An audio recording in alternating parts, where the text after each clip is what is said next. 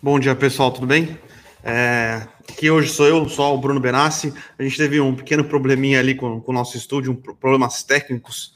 É, vocês poderiam só, só dar um ok aí para ver se estão me escutando direitinho. É, faz tempo que a gente não faz aqui no, no, no padrão antigo, né? Faz alguns meses aí, talvez. Não lembro nem mais quanto tempo, mas que a gente não faz direto da mesa. Então, se vocês puderem dar, dar só um ok aí se vocês estão me escutando direito, por favor. Opa, maravilha, então. Fala, pessoal, tudo bem? Aqui quem fala, Bruno Benassi, um dos analistas da Levante aqui, para mais um Morning Call. Sei que tem uma galera que não está acostumada, é, mas a gente teve um problema técnico no estúdio e hoje a gente está fazendo da mesa. Quem é mais velho aí, é, acompanha Levante faz mais tempo, está acostumado com, essa, é, com esse padrão um pouco menos é, midiático, né? Um padrão um pouco mais das antigas aqui, o Morning Call direto da mesa. Então, é, sou eu aqui, só hoje, só dá para fazer comigo. Então, é, vamos lá, né, pessoal? Então, ontem é, a gente teve divulgação de dados de inflação na China, né? É, e foram dados é, um pouco. Foram dados que. Foram dados confusos, tá? Eles, eles não, não indicaram nenhum, nenhum padrão, né? Então a gente viu o PPI, né? É, que é o, o, índice de preço ao produtor na China, vindo bastante acelerado, tá? É uma, uma maior alta, se eu não me engano, desde 2008, pressionado, obviamente, por commodities, né? Então, é, petróleo, minério de ferro, é, celulose. Então, só que o CPI, né, que é o índice de preços ao consumidor, ele se manteve bastante controlado, tá? Então, é, ficou naquela, puta, o PPI veio um pouco acima do que a gente esperava, mas o CPI tá, tá, uh, tá, tá na média. Então a gente não sabe ao certo o que acontece. O que parece estar acontecendo é que as indústrias chinesas elas estão é, absorvendo para elas o, o, o, esse custo de aumento de matéria-prima, tá? Então tem algumas coisas que a gente pode pensar. Puta, elas estão absorvendo para elas porque elas não estão conseguindo repassar preço é, elas estão absorvendo para elas, porque as margens delas continuam é, saudáveis, dado que é, no ano passado, quando as commodities caíram, é, elas não repassaram preço também, né? Então, não, não, não repassaram essa diminuição de preço. Então, é algo que a gente ainda está uh, ah, estudando, tá? Então, tem, tá, tá complicada essa questão da, da, inflação global, tá? Então, é, e aí tem algumas coisas que, que vão, vão fazendo a gente pensar normalmente no mundo globalizado, tá? Tirando o Brasil, que é um caso é, que a inflação é um pouco mais crônica, é, inflação é, global ela só acontece se em várias partes do mundo a inflação estiver explodindo, tá? Então, se a China vai conseguir é, exportar a inflação, se ela vai exportar a deflação, então estamos é, pensando bastante, estamos discutindo bastante, tenho lido muita coisa, é, tem muitos bons economistas ou ou o pessoal de mercado mesmo é, falando que não existe inflação no mundo, a inflação é, quer dizer, não existe inflação, é, é me, me, me, equivoquei aqui. A inflação é, ela é transitória, tá? E enquanto alguns é, bons economistas dizem que essa inflação não é transitória, o aumento de gastos nos Estados Unidos vai acabar repercutindo numa inflação global. Então, continuamos é, cautelosos com uma carteira que sem uma, sem uma carteira definida, tá? A gente não está é, tomando nenhuma posição no sentido, puta, tenho certeza que a inflação no mundo vai ser é, muito alta e não temos nenhuma carteira, nenhuma posição 100% direcional na, no sentido da inflação no mundo ser mais baixa. Então a gente tem uma carteira que consegue se beneficiar ainda dos dois cenários. E é, de, de internacional é, é isso, tá? A gente é, tem amanhã. Amanhã eu acho que realmente é, é, o dia mais importante da semana, né? A gente vai ter o CPI nos Estados Unidos, que é a inflação pro, é, é, é um índice de preços geral nos Estados Unidos, né? E a gente tem é, mais cedo, até que a inflação nos Estados Unidos, a decisão de política monetária do Banco Central Europeu. Lembrando que o que será, o que será feito em relação aos juros é, na, do Banco Central Europeu e sobre a, a, política de recompra de títulos já está dada, né? O que o pessoal realmente quer entender é qual é a comunicação do Banco Central Europeu, se o Banco Central Europeu ele vê alguma mudança no cenário de inflação é, não sendo uma inflação não sendo uma inflação transitória, se existe alguma preocupação que essa inflação é, na Europa ela seja um, um pouco mais é, estrutural, tá? Hoje, para não falar que a gente não teve coisas importantes, a gente teve dados de balança comercial na Alemanha para o mês de, de, maio, não foi muito forte, tá? As exportações da Alemanha, lembrando que a, que a Alemanha é, é uma potência industrial, vieram abaixo do esperado. Então, é uma recuperação mundial ainda, que em alguns lugares parece estar mais acelerado, em alguns lugares parece que ainda está patinando, tá? E a, a, principalmente a, a Alemanha é, é, um termômetro. Alemanha, eu vou dizer, Alemanha, China e Coreia do Sul, tá? São termômetros de, de força é, da retomada global, que são países basicamente exportadores em cada um tem uma exportação, é, cada um é, é, forte em um ramo, tá? Então, a gente sempre costuma é, acompanhar a exportação da China, a exportação da Alemanha e a exportação da Coreia do Sul. Então, é, e de, de, de macro é, internacional é isso. E aí, a gente teve hoje pela manhã divulgação do IPCA, né? IPCA é, acelerando, tá? O IPCA foi é, de maio veio 0,83, o a expectativa do mercado era 0,7%, a inflação em 12 meses atingiu um pouco acima de 8%, tá? Então, bem acima do teto da meta. É, então, o que a gente espera, né? O que a gente espera é que na próxima reunião do Banco Central, que acontece semana que vem, lembrando, quarta-feira que vem, tá? Dia 15? Dia 15? Dia 16. Dia 16 é super quarta. Tem decisão de juros nos Estados Unidos, tem decisão de juros aqui no Brasil.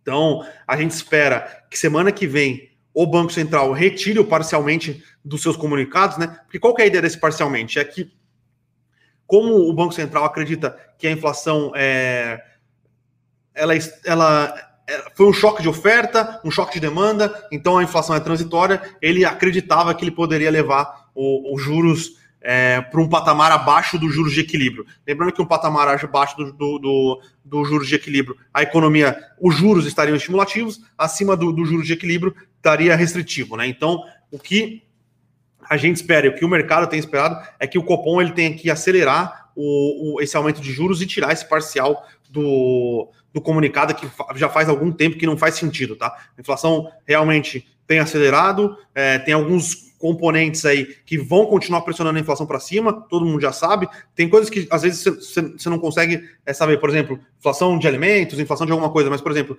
é, na questão de, do, do, dos bens administrados, a gente já sabe que a inflação vai subir porque a conta elétrica vai subir para já, já está precificado a bandeira 2 de, de, de, de, energia. Então, a inflação vai continuar pressionada nos próximos meses. Então, acho que está é, tá na hora do Banco Central tirar a questão do, do ajuste parcial e ir logo para um ajuste é, um ajuste levando juros para o patamar neutro e não dá mais é, não dá mais margem para dúvida em relação à política cambial, à política monetária que ele pretende adotar, tá? Então, lembrando que se os juros brasileiros voltarem para um 6,5, a inflação nos Estados Unidos ela desacelerar, o, o, o Banco Central americano não precisar de uma política monetária contracionista no, no, no, curto médio prazo, tende a ter um impacto mais positivo no câmbio, tá? Então a gente vai ter um diferencial de juros maior para os Estados Unidos, uma perspectiva de diferencial de juros maior para os Estados Unidos, e isso deve trazer o, o, o dólar, né? O dólar é, deve desvalorizar o dólar frente ao real e, consequentemente, dar uma aliviada. É, na, no, nos preços, né, na inflação. Então, acho que está na hora do Banco Central é, adotar uma, uma postura um pouco mais. Uma postura um pouco mais. É, é, uma política um pouco mais hawkish, né? Que a gente diz, um pouco mais forte aí em relação ao aumento de juros, tá? Então, panorama macro é isso, não, não sem grandes novidades aí, né? Tirando a, a, inflação no Brasil, amanhã aí que eu, a gente acha que realmente vão, vão, ter algumas coisas que vão mexer mais nos mercados globais, tá? Então, é, bolsa aqui abrindo, caindo 0,10. É, deixa eu ver o que está caindo mais aqui. Caindo mais Braskem, Rap Vida, subindo um pouco mais, aqui a gente tem Gol. Lembrando que a gente vai comentar da Gol aqui. A Gol fez uma, uma aquisição que parece pequena, mas é bem relevante.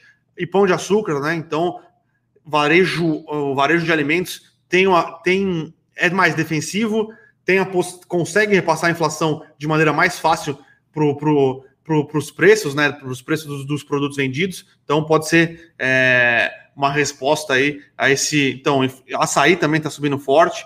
Então, pode ser uma resposta do mercado aí a esses, esses, esses, a inflação um pouco mais elevada, tá? Então, vamos ao, ao noticiário corporativo. Como eu comentei aqui, a gente teve a Gol anunciando a aquisição da VoiPass, né? Então, é, é, fica em Manaus, a sede da VoiPass. O mais importante, eu acho que da, da, aquisição, né? É uma aquisição relativamente pequena, pensando no tamanho da Gol, vai pagar 25 milhões de reais e 100 mil ações, né? Então, pensando no tamanho da Gol, é, é, é, é, uma, é uma operação pequena, mas o mais importante, eu acho, dessa aquisição é a, o ganho de slots adicionais que ele vai, vai ter no aeroporto de Congonhas, né?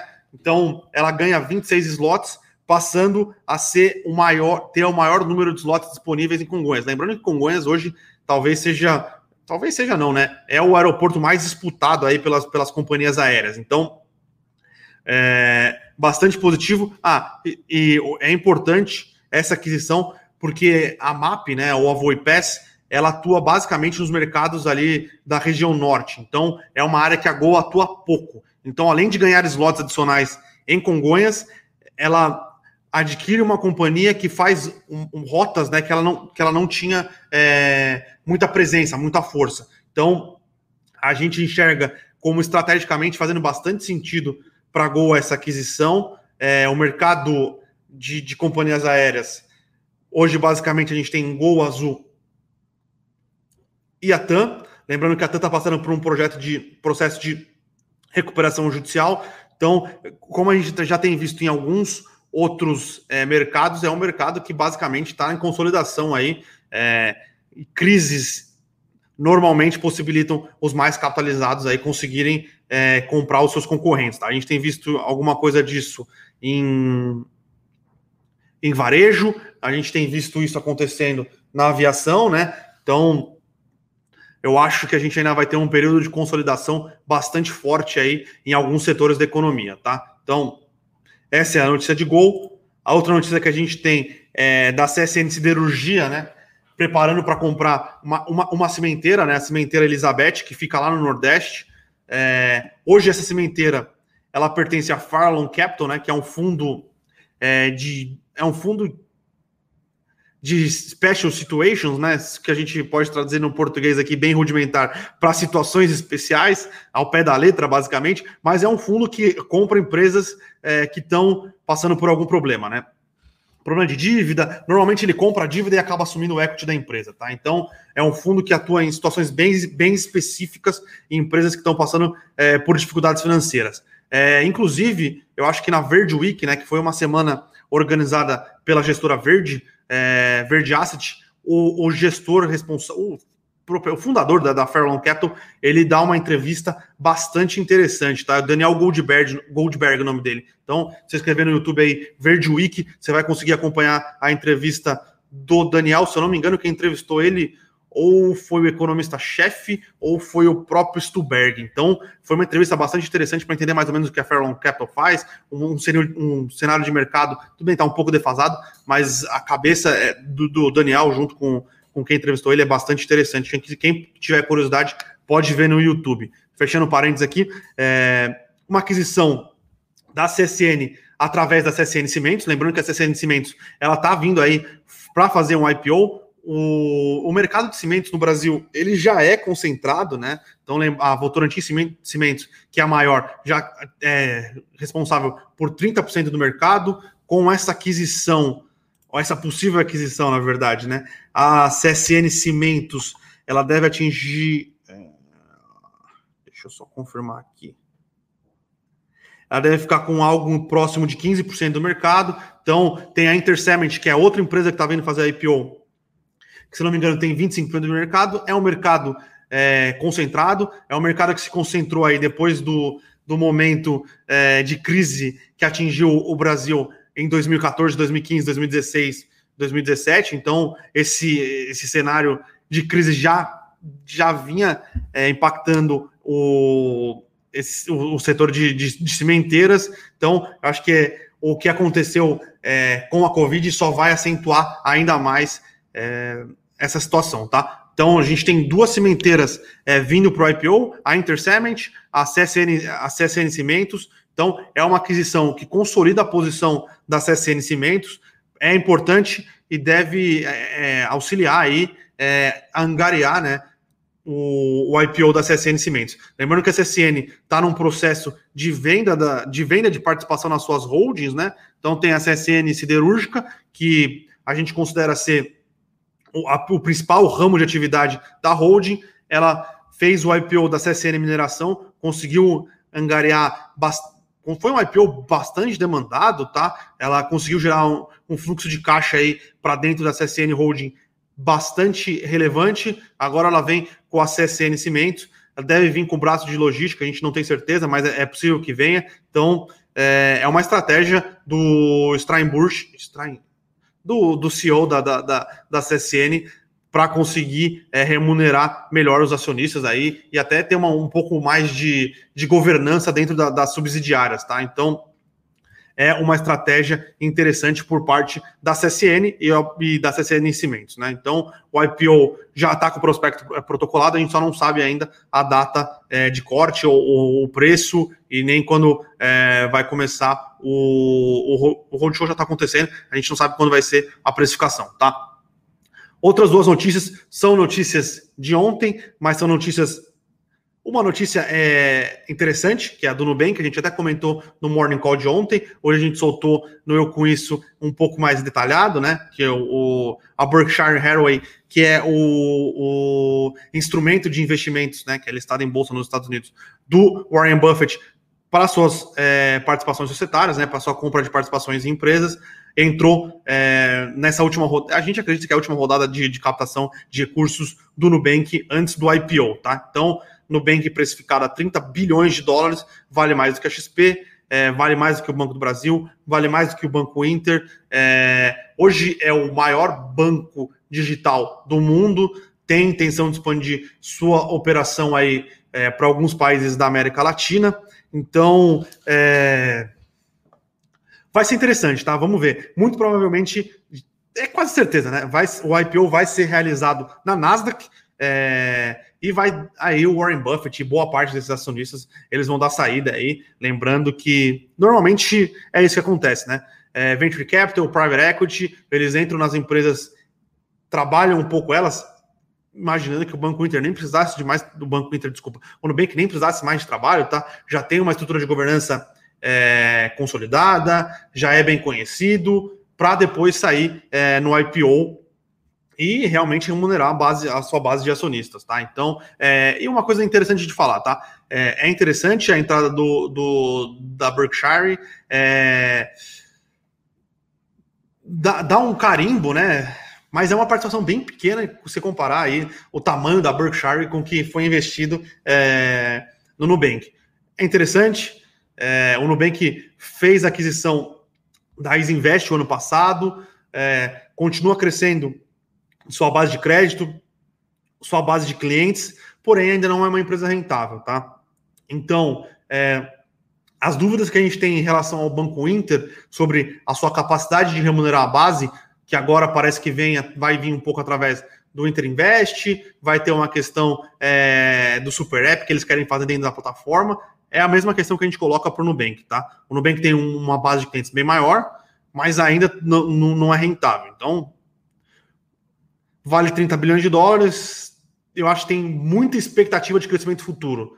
É, e eu, particularmente, sou um pouco mais é, cético em relação a isso, mas é só uma opinião minha, tá? Então, foi avaliado a 30 bilhões de dólares, avaliado é, acima de, de, de, múltiplos e acima de, de, do próprio valor de mercado de algumas empresas que hoje já são rentáveis, já tem um modelo de negócio que faz, é, faz mais sentido. Então, mas se o Warren Buffett está falando alguma coisa, às vezes fica até, é até feio eu, eu, eu ter uma opinião contrária, mas eu ainda acho que o Banco Inter vai ter um pouco mais de dificuldade de, de remunerar é, o seu capital empregado ali. Mas aí o tempo dirá e vamos ver se eu estou errado ou não. Mas se o Warren Buffett falou, é um, é um pouco mais difícil jogar contra, tá? E a outra notícia que a gente colocou é uma aquisição, é, uma aquisição do hub financeiro da, da Magazine Luiza, né? É, do Magazine Luiza, na verdade, é, de uma empresa que é um matching de transações, tá? Então, é uma empresa que ela, que ela adquiriu, que ela vai colocar dentro do hub financeiro que ela está é, desenvolvendo dentro da empresa. Então, ela vai conseguir disponibilizar para os seus clientes as tra transações de débito e crédito dentro da própria plataforma. Né? Isso é muito importante para o Magazine Luiza. É, ele vai criando um hub de, de, de finanças é, muito interessante dentro da sua plataforma. Lembrando que a, a Via já tem isso é, através da, do, do Banqui. Então, é, cara, é, é, o, o que está acontecendo é, é, muito interessante. Então a gente vê o Banco Inter indo para os marketplaces é, para tentar rentabilizar sua base, as varejistas que têm um e-commerce bem desenvolvido é, é, agregando no seu ecossistema serviços financeiros. Então, alguns bancos, né, como a gente noticiou aqui, eu acho que na segunda-feira, que foi é, que, que, quando a gente teve é, acesso a essa notícia, pensando na possibilidade de adicionar um marketplace dentro dos seus aplicativos. Então, é, teve a questão do, do de crédito, né? Com o, as registradoras de, de, de cartão de, da, do, dos recebíveis de cartão de crédito entrando em vigor. Então tem muita coisa para acontecer no setor financeiro nos próximos anos. Tá? Já tem o Pix, vai ter o Open Banking, tem essa questão de ataque das varejistas é, em, em, alguns filões aí é, dos bancos, os bancos tentando contra-atacar. Então, cara, é, é, é bastante interessante e bastante. É, gera bastante. Argo, bastante dúvidas né, do que pode ser e o que vai acontecer com o setor financeiro aí nos próximos 10, 15 anos, tá? Então, a gente tem que ficar bastante atento. Eu acho que hoje é, e o Brasil é, é, é, tem um setor financeiro bastante desenvolvido, tá? Pode não ser na questão de investimentos, mas na questão de transações, regulação do, do, dos bancos, é, transações, é muito desenvolvido. Então, o Brasil pode estar na vanguarda aí, realmente, de um movimento é, de transformação é, de como é imaginado o, o setor financeiro e o setor de transações financeiras nos próximos anos, tá? Então, bastante interessante. Não deve fazer preço nas ações da Magazine Luiza aqui no curtíssimo prazo, é, mas é importante entender como é que ela vai é, agregando novas coisas dentro do seu ecossistema e como vai fechando, é, tornando o, o, o, Magalu App, né, o app dela, realmente um one-stop shopping, né, que o cara consegue fazer tudo e cada vez mais conseguindo fazer mais coisa dentro do, do aplicativo. Então, pessoal, Fazer sozinho é mais difícil, cara. Nossa, então tinha até um, tava até um pouco desacostumado. Mas vamos lá, as dúvidas. Quem tiver dúvida aí, pode perguntar. É, Felipe Silva aqui. Interessante vocês postarem alguns cortes da live no canal. Fala, Felipe, cara, é uma ideia que a gente estava é, maturando aqui e quando a gente viu realmente aí os cortes do Flow, cortes do Podpah, cortes de todos os podcasts que existem, a gente falou, cara, eu acho que, que faz sentido, né? Então a gente. É, obviamente, a gente sabe que não é todo mundo é, que vai acompanhar o Morning Call de uma hora, então a gente faz alguns cortes um pouco mais relevantes, disponibiliza na plataforma ali, no, no nosso próprio YouTube. É, e quem quiser acompanhar uma notícia um pouquinho mais específica, entra lá e, e acompanha. A gente, copiou as ideias dos cortes aí dos canais de, de podcast que realmente estão bombando é, no, no, no, no, YouTube, né? Aí o Rodrigo, Bruno, IPCA de maio veio 0,83. Conselho Monetário Nacional, sub, é, o CMN, subindo com 0,75 a Selic na semana que vem e possivelmente mais 0,75 na próxima reunião. Como vocês veem o movimento de saída dos investidores do, de fundos imobiliários para renda fixa? Fala, Rodrigo. Cara, quem aumenta os juros é o Copom, tá? O CMN ele só define as metas e as bandas que a inflação é, ela pode variar, tá? Então, na próxima reunião do Copom, muito provavelmente vem com mais 0,75, dado, muito provavelmente é, tirando, retirando a questão do, do ajuste parcial. É, e realmente, eu acho que pode sim existir é, um, uma migração do investidor, pessoa física, saindo de fundos imobiliários e indo é, para renda fixa. Tá? A renda fixa passa a ser um pouco mais atrativa, lembrando que dependendo do, do ativo de renda, fixa, da, de renda fixa que você tiver, você vai estar tá perdendo dinheiro da inflação. É, porém, como a gente sabe, a gente fala aqui mil vezes, é, eu acho que é, é, talvez seja até um pouco de prepotência da gente que faz análise, né? É, de falar para o investidor pessoa física não comparar o seu investimento com os ativos, investimentos de curto prazo com o ativo de longo prazo, né? Então, é, para comparar com fundos imobiliários, você precisa olhar as NTNBs, mas a gente sabe que no, no no frigir dos ovos ali no finalmente, o investidor pessoal físico ele está olhando o CDI sim, está olhando a Selic, então as, e às vezes isso faz com que aconteçam alguns movimentos de mercado, principalmente no mercado de fundos imobiliários, que é um mercado que eu acho que é, é o hoje que existe a, a, maior concentração de investidores pessoal física fazendo preço, né? Só que eu acho que, cara, pode acontecer, é, muito provavelmente vai acontecer, mas acho que vai continuar abrindo boas oportunidades de ganho em fundos imobiliários para quem tiver um perfil um pouco mais de longo prazo, para quem tiver um perfil de saber se posicionar. Então, tem lajes corporativas muito atrativas na bolsa, é, tem fundos de recebíveis aí que não são tão atrelados ao IGPM e ao IPCA e atrelados ao Selic, eu tenho uma mistura dos dois que vão conseguir ter uma distribuição de dividendos um pouco é, maior nos próximos meses. Lembrando que conforme o, o Banco Central vai aumentando juros, muito provavelmente o, o câmbio vai diminuindo, vai impactando menos no IGPM, então o IGPM 12 meses para frente deve ser bem menor do que a gente está vendo agora. Muito fundo que hoje é um, são os grandes distribuidores de, de, de dividendos aí, é, eles têm sua carteira atrelada ao IGPM, então dos 12 meses para frente tem que parar e fazer uma conta, falar, opa, pera lá, está distribuindo tanto de dividendos, daqui 12 meses eles vão estar tá distribuindo quanto se o IGPM cair? Então, eu acho que deve, pode, né, causar um movimento de realização com o investidor migrando um pouco mais para renda fixa, é... porém vai continuar abrindo boas oportunidades aí para quem tiver um, um, pensamento um pouco mais para longo prazo, saber o que está comprando, é, comprando bons ativos. Então, eu acho que é, a minha opinião é essa. O Márcio Duarte, Bruno, é, está no momento de entrar em FIIs? Sim, eu acho que sim. A gente viu uma correção bastante forte no mês passado de ativos de muita qualidade, não só lajes corporativas, tá? É, mês passado a gente viu uma correção forte nos ativos de logística. É, e, cara, ativos de logística, a maioria contratos de longo prazo com boas empresas, negociando muito próximo é, ao seu valor de ao seu, seu VP, muito próximo ao valor de reposição, tá? Tem muita gente que é, ainda não está entendendo, mas terrenos próximos a São Paulo para a construção de galpão last mile, muito escassos. Custo de obra subiu muito. Então, se a gente não tiver um, um aumento do, do valor do aluguel por metro quadrado nos próximos meses, a gente não vai ter nova oferta de galpão. Não ter nova oferta de galpão é meio que um ciclo vicioso, sabe? Se você não tem nova oferta de galpão, tem que subir o, o aluguel. Se você sobe o aluguel, tem novas ofertas de galpão. Então, vai, eu acho que vão começar a ter algumas renegociações é, interessantes, principalmente na, nos, no, nos galpões localizados na, na, cidade de São Paulo, que obviamente não são atípicos, e va, vai haver sim uma possibilidade de aumento de distribuição de dividendos pelos fundos é, é, de logística, e eu acho que lajes corporativas, principalmente localizadas em São Paulo e é, é, em regiões premium, né? Então, Faria Lima, Vila Olímpia, é, Itaim,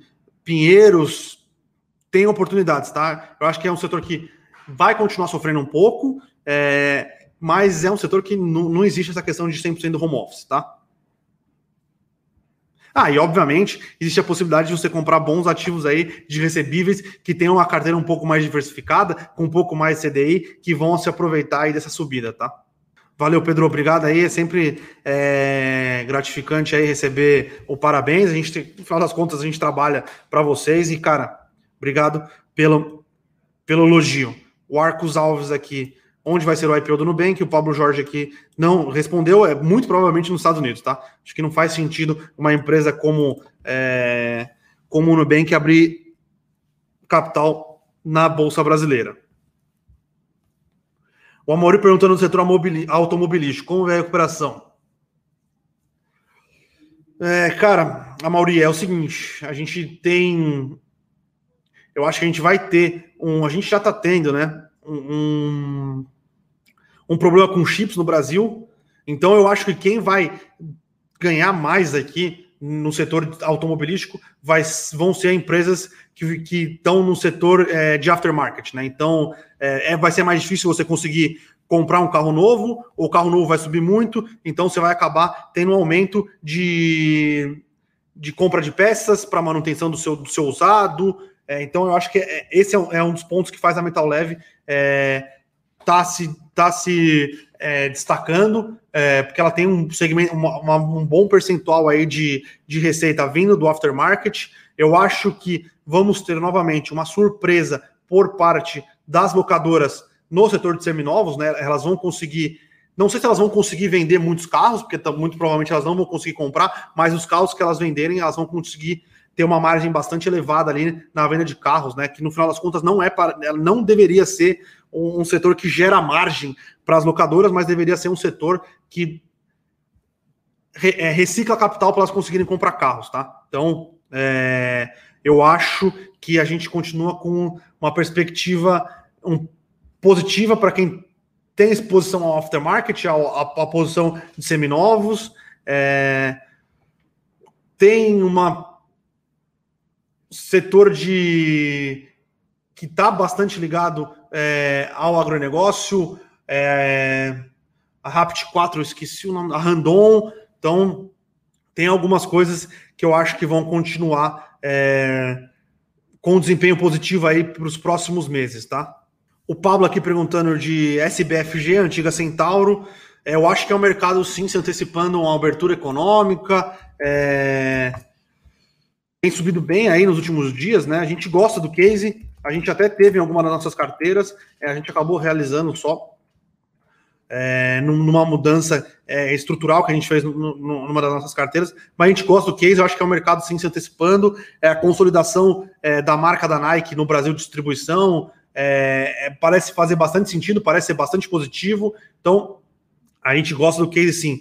Fala, Silvio, eu tô, tô te ignorando faz alguns morning calls aqui. Cara, eu olhei seu e-mail, vou responder hoje sem falta, tá? Desculpa o atraso aí, mas realmente, últimos dias aí a gente tem tido uma, algumas demandas aqui de última hora. É, eu tô atrasado, peço desculpa, mas eu vou responder hoje sem falta. O Robson aqui, inflação subindo, quais são os setores que se beneficiam e quais saem mais prejudicados? É, cara, Robson, eu acho que é difícil cravar, mas varejo alimentar é um setor que normalmente consegue repassar preços de maneira relativamente tranquila, tá? Então, varejo alimentar é um dos setores que eu acho que o mais se beneficiam.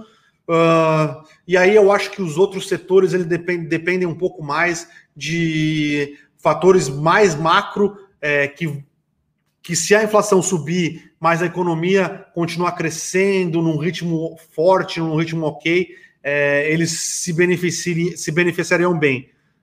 Pensando aqui é, de cabeça, economia voltando, não tendo mais nenhuma medida restritiva, shoppings têm contratos de aluguéis renovados é, através de índices de preço, tá? Se a gente tiver uma retomada econômica, uma volta de, de, de, de circulação de pessoas nos shoppings, tá? É, pode ser que os shoppings se beneficiem de um cenário, desse cenário. Então, eles vão, vão ter um aumento de vendas com a recuperação econômica e vão repassar o, o, o IPCA através dos seus aluguéis.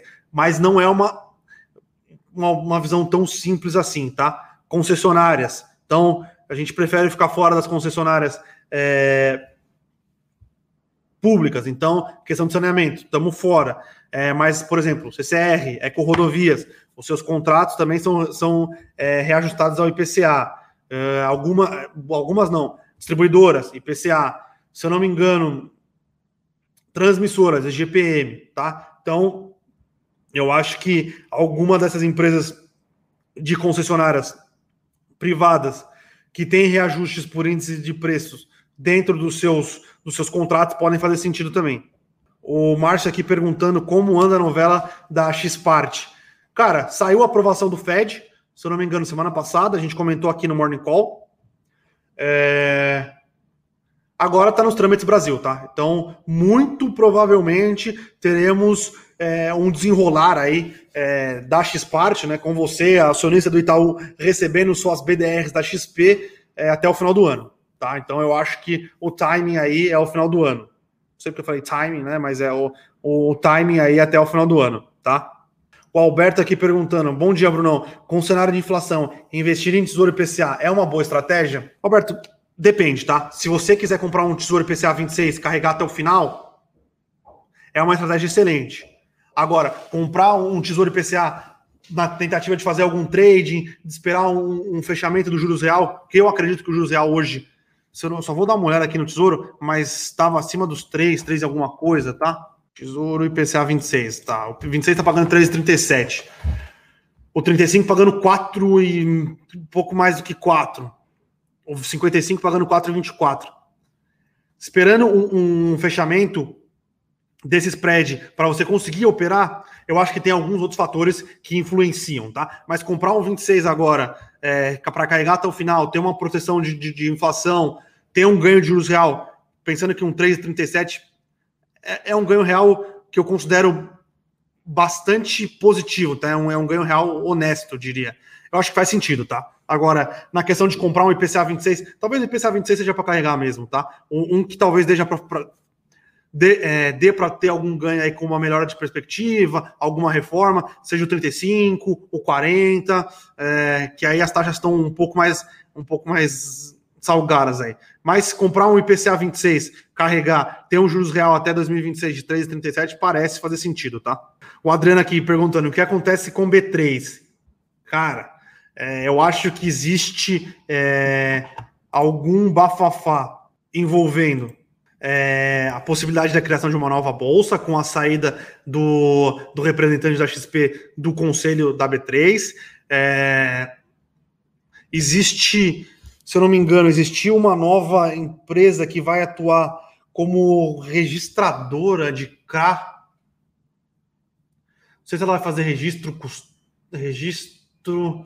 Uh, ela vai traba trabalhar um pouco mais no back-office ali, né? Na parte que a gente não vê é, acontecendo da liquidação do título de renda fixa, já está aprovada, está homologada para a CVM, muito provavelmente ela vai começar é, é, a ter os CRAs sendo registrados nela no segundo semestre, então eu acho que é isso, é outro ponto que está impactando um pouco o B3, mas tirando este caso dessa empresa que vai atuar, se eu não me engano, ela chama market to market, tá? Eu, eu, não tenho certeza.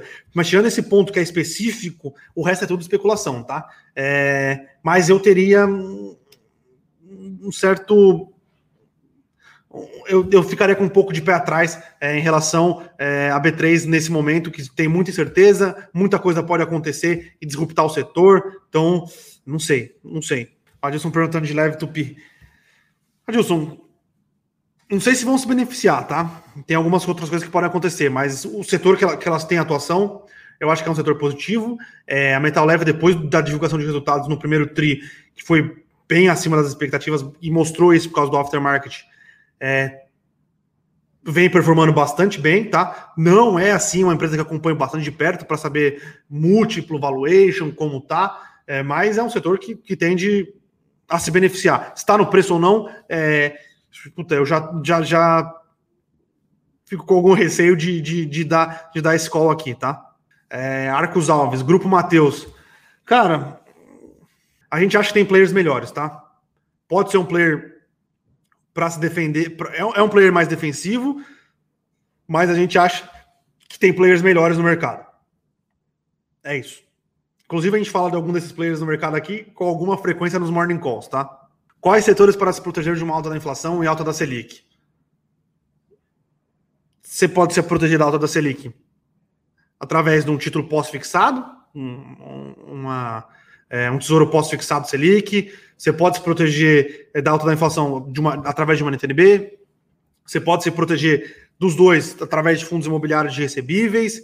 É, você pode se proteger através de empresas um pouco mais defensivas que conseguem repassar preço como o caso de, de, de varejo alimentar. Então, são algumas estratégias que tem, você tem dentro, dentro da sua carteira. Eu acho que não vai ser só investindo em fundos imobiliários, não vai ser só investindo em fundo de ações ou em ações que você vai conseguir montar uma carteira com uma parte de renda fixa agora, com uma parte de fundos recebíveis, com uma parte de fundo de lajes. Então, acho que existem algumas alternativas aí, mas é uma carteira um pouco mais diversificada que você vai conseguir é, se defender de realmente de uma alta da Selic e uma alta da inflação. A Mari perguntando de Qualicorp. Mara, a gente está estudando o case de Qualicorp, é, tá? A gente Estamos estudando, porque depois da, da saída do, do, antigo controlador, hoje os maiores é, acionistas são a Redditor, são o, o, o Grupo Pátria. É, então a gente está vendo que é uma empresa que está passando por um projeto de digitalização. Estamos estudando o case, tá? A gente não tem uma opinião formada sobre o ativo ainda. Sula 11 não anda porque eu acho que tem uma questão é, de dúvida sobre a velocidade de crescimento da economia, mas eu acho que é um, é um player que está bem posicionado para pegar um, um, crescimento que está mais ou menos contratado e para pegar um aumento de juros ali é, nas suas reservas técnicas, tá? Então a gente gosta do case de Sul América aqui sim. É, no que eu acho de, de FIS com exposição ao IPCA? Depende do fundo, depende da estratégia, depende da carteira. Tem bons fundos de recebíveis é, com contratos atrelados ao IPCA ou ao IGPM, tem bons ativos com contrato, tem bons fundos de laje ou de, de logística com contrato atrelados ao IPCA, então depende muito do ativo, tá? Márcio, eu gosto da sua estratégia, tá? Eu acho que tem boas oportunidades no, no, nos, no, nos fundos de, de imobiliários aí, é, com essa janela e com essa queda que aconteceu nos últimos meses. Uh, por que CMI não anda com, com o minério nas alturas? É, CSN Mineração não anda com os minérios nas alturas. É, primeiro que tem um, um, uma questão envolvendo China, como vai ser o controle, ou como vai ser o sucesso do controle que a China quer impor nas, minera nas, nas usinas siderúrgicas que, que eles têm por lá. É, isso está impactando o minério de ferro futuro. E tem uma questão que a CSN Mineração ela saiu num valuation bastante salgado, tá? Então eu acho que isso pode um pouco o potencial é, de valorização dela aí no, no curto prazo ou em relação mesmo ao minério subindo. O Bruno perguntando de se faz sentido carregar é, metal leve é, no, por, por, causa do pagamento de dividendos. Cara, é uma empresa muito bem gerida, muito bem tocada, é, mas subiu realmente nos últimos meses. Eu, particularmente, não acompanho a empresa de perto, mas eu sei que, que ela paga bastante dividendos. Eu vou até trocar uma ideia aqui com, com o pessoal, que eu sei que o pessoal tem, é, tem um, um posicionamento é, referente a mental leve, conhece melhor a empresa. E para Pro, eu vou, vou, vou, vou fazer o dever de casa aqui, vou fazer o meu dever de casa e dar uma estudada no case, conversar um pouco com o pessoal e ver o que eles acham, tá? William, acabei de comentar sobre o B3, tá?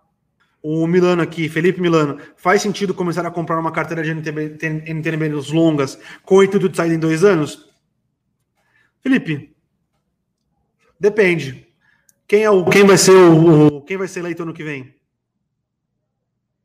Dependendo de quem for eleito ano que vem, a gente pode ter um estresse maior é, nos juros futuros. Esse estresse maior nos juros futuros vai derrubar, muito provavelmente, a cotação das suas NTNBs longas, tá?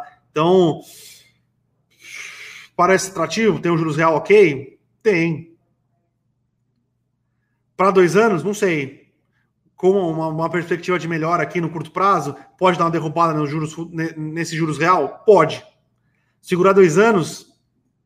Não sei, não sei.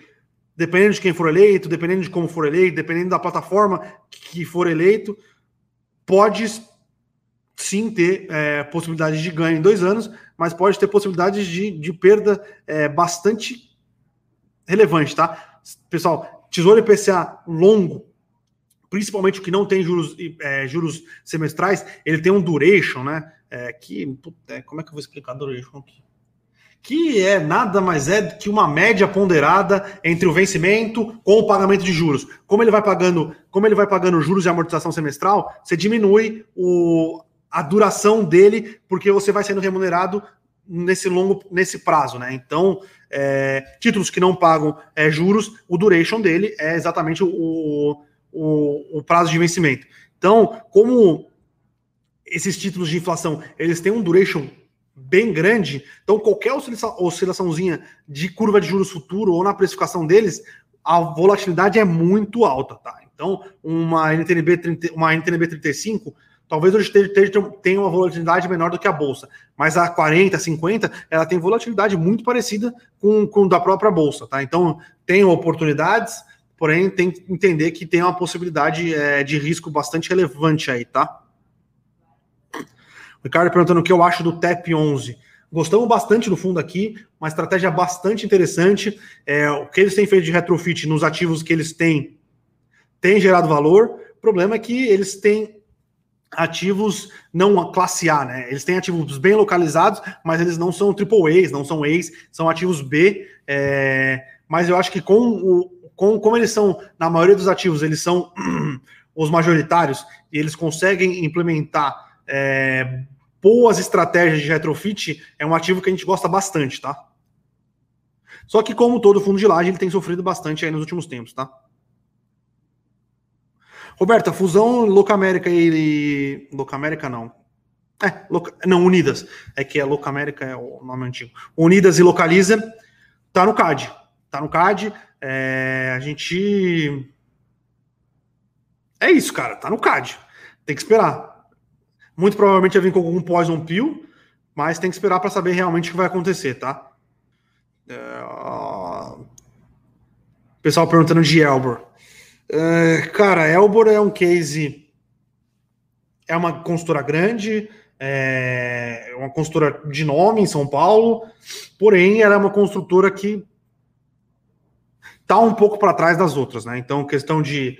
Ela tem um estoque muito alto ainda, é, ela não tem conseguido fazer muitos lançamentos, então acho que é como o setor de construção civil tem apanhado e as, a, e as top de linha têm apanhado, então você vê Cirela apanhando, é, Zetec apanhando, ela acaba, ela, ela acaba apanhando, e como, é, como a classe A apanha, quem está em classes um pouco. É, não é classes, né? Mas quem, os ativos que são um, um pouco. É, tem mais problemas do que essas classe A, elas acabam apanhando mais, tá? Então eu acho que é, que é isso. Então é, é um bom case, parece tá barato, é, mas tem algumas questões envolvendo o estoque, tem algumas questões envolvendo a, que ela não tem feito muitos lançamentos nos últimos trimestres.